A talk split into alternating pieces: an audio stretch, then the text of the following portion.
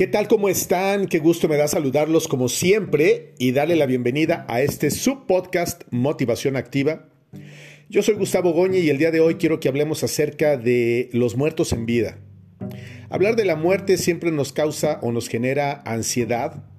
Es un tema que por lo general evitamos.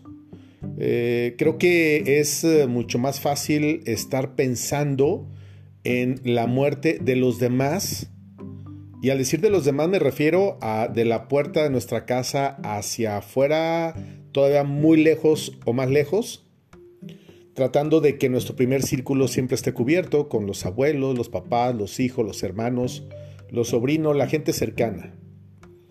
Es mucho más cómodo hablar de la muerte de enfrente, de la muerte ajena, que de la propia. Imaginar cómo sería nuestra muerte es hasta complicado, ¿no? Porque sería hasta un poco grotesco el imaginarnos cómo vamos a morir. Pero sin embargo, creo que es un cuestionamiento que de manera recurrente tenemos los seres humanos. Porque la naturaleza de estar vivos, de despertar y de ver cómo cada vez más personas cercanas a nuestra vida y a nuestros afectos eh, se han ido marchando, con pandemia o sin ella, de pronto es estar viendo todos los días a través de las redes sociales o por mensajes o porque nos llaman o nos avisan cómo alguien ha marchado o está en proceso de marcharse. Y es inevitable que uno piense qué va a pasar con uno mismo cuando llegue ese momento. Estamos preparados, creo que nadie está preparado para la muerte, pero más allá de estar preparados para dejar las cosas, que son los apegos o las propiedades o, ¿sabes? Hay gente que está más casada con lo que tiene que con lo que es y ese es un gran problema. Hablar de personas que están muertas en vida es como muy fuerte y sonaría inclusive hasta agresivo de decir, bueno, ¿por qué alguien dice que otra persona puede estar como muerto en, vida? Hay muchas historias de personas que han sido sepultadas en sus cajas de, de muerto, muy finas, de caoba o no tan finas o algo y que de pronto por alguna razón tienen que ser exhumados o ya las perpetuidades casi no existen en los panteones, son me parece que siete años o algo así, y de pronto se dan cuenta por la posición de los restos humanos que quizás estaban vivos. Hay un ataque que se llama catalepsia o algo así, que de pronto da, debe ser espantoso que tú despiertes y que estés en una caja de muerto, debe ser terrible. Pero no nos vayamos tanto a esos extremos. Hablar quizá de muertos en vida, justamente ahorita que nos encontramos en el mes de abril del año 2022, recién el día de hoy estamos celebrando el domingo de resurrección, estamos en la fiesta de Pascua, en la que quienes creemos, como en mi caso, que soy católico, cristiano, que Jesucristo resucitó, que en verdad resucitó, que en verdad existió, yo tuve la oportunidad de estar en Tierra Santa, en Israel, en Jerusalén, en Betania, en Belén, en Cafarnaum, en todos estos lugares que escuchamos todos los domingos en las lecturas o los evangelios. Yo estuve ahí físicamente, yo pude tocar todos esos lugares, esas piedras, esas ruinas. Y es una emoción que está grabada en mi mente y en mi corazón. Imágenes que entraron a través de la retina de mis ojos para, para no salir jamás. Pero hablando ahora de lo que significa que de pronto existan personas que están muertas en vida, es más una expresión que va encaminada a decir que hay personas que no están sabiendo vivir de la mejor manera. Yo sé que existen muchas historias que son muy complicadas. Yo estuve inmerso en ellas, no una, sino un par de veces o tres, no sé Da igual si es una, si son dos, si son cinco, pero todos hemos estado envueltos en situaciones críticas y complicadas, unos más, otros menos. ¿De qué podemos hablar? De accidentes, de tragedias, de pérdidas, de secuestros, de asesinatos, de suicidios, de abandonos, de traiciones, de mentiras, de fracasos, de bancarrotas, de desilusiones, de desafecto, de desamor, de descortesía, de injusticia y de muchas otras cosas más. ¿Te diste cuenta con qué facilidad fui nombrando cosas que son difíciles, que son complicadas? Porque es más fácil expresar o identificar lo malo que lo bueno.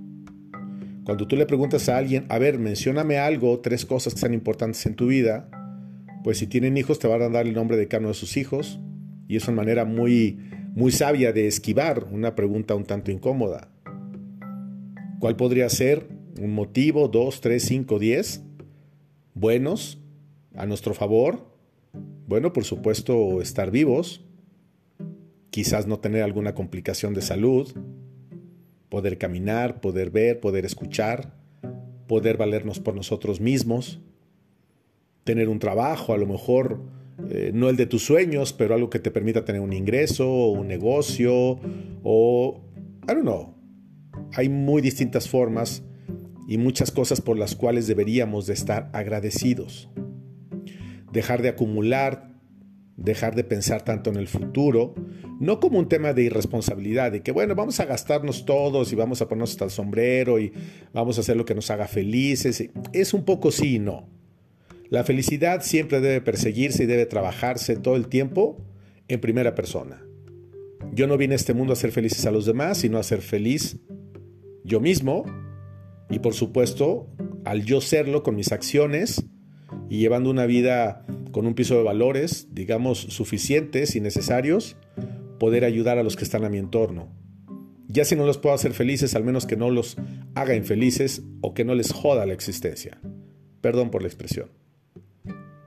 Hablar de personas que están muertas en vida es de personas que no reconocen lo que tienen, que siempre se están quejando. Si hace calor porque hace calor, si hace frío porque hace frío, si hay tráfico porque hay tráfico. O sea, siempre es estarle buscando algo malo a lo bueno. Esas personas que la pasan criticando todo el tiempo, all the time, full time, que están en contra de todo y a favor de nada, son personas que no son felices. Siempre están corrigiendo, siempre están señalando, siempre están regañando, siempre están dando instrucciones y siempre creen tener la razón. Qué pena me dan esas personas. Digo porque yo en algún momento de mi vida lo fui. Gracias a Dios ya no lo soy. Yo fluyo y punto.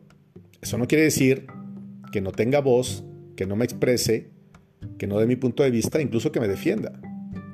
Cuando eres un hombre o una mujer que tienes más de 28, 29, 30, 40, 50 años, pues no necesitamos que nadie nos venga a dar instrucciones de cómo manejar nuestra vida o cómo hacer las cosas. Nosotros en el fondo sabemos lo que podemos estar haciendo bien o mal. Todos somos generadores de energía, buena o mala. Cada uno ya sabrá cuál es la propia.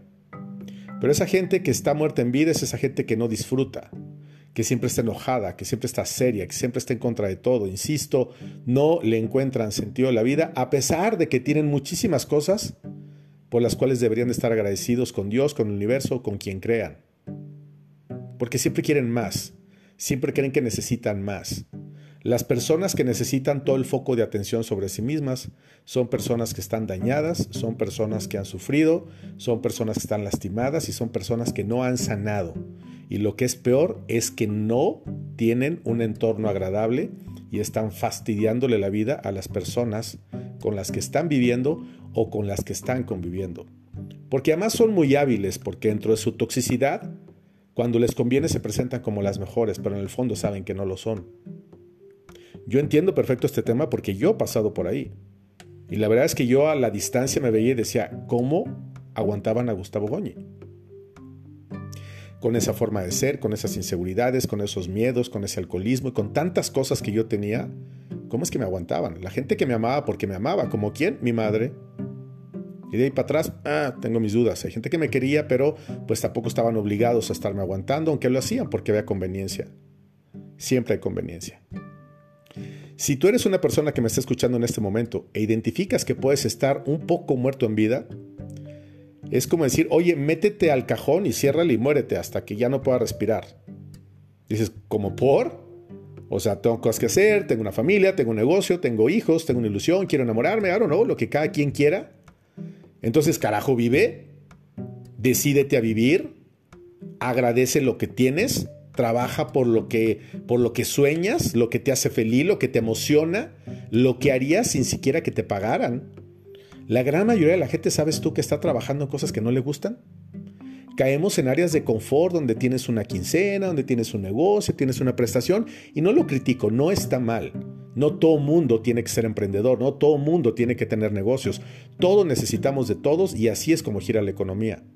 Pero me refiero a que busques algo en tu vida, además de tu familia y de tus obligaciones personales o profesionales, que le dé sentido y que haga que tu corazón lata y que sientas mariposas en el estómago. Hay quien lo hace a través de tomar una clase, de pintar, de cantar, de salir a caminar, de tener mascotas, plantas, qué sé yo, pero haz algo que, que te dé vida, que permita que tú fluyas de manera natural y sobre todo no te entierres tú mismo en vida. Algún día lo van a hacer contigo. En un panteón, en una iglesia, te van a incinerar. I don't know. Cada quien va a decidir cómo.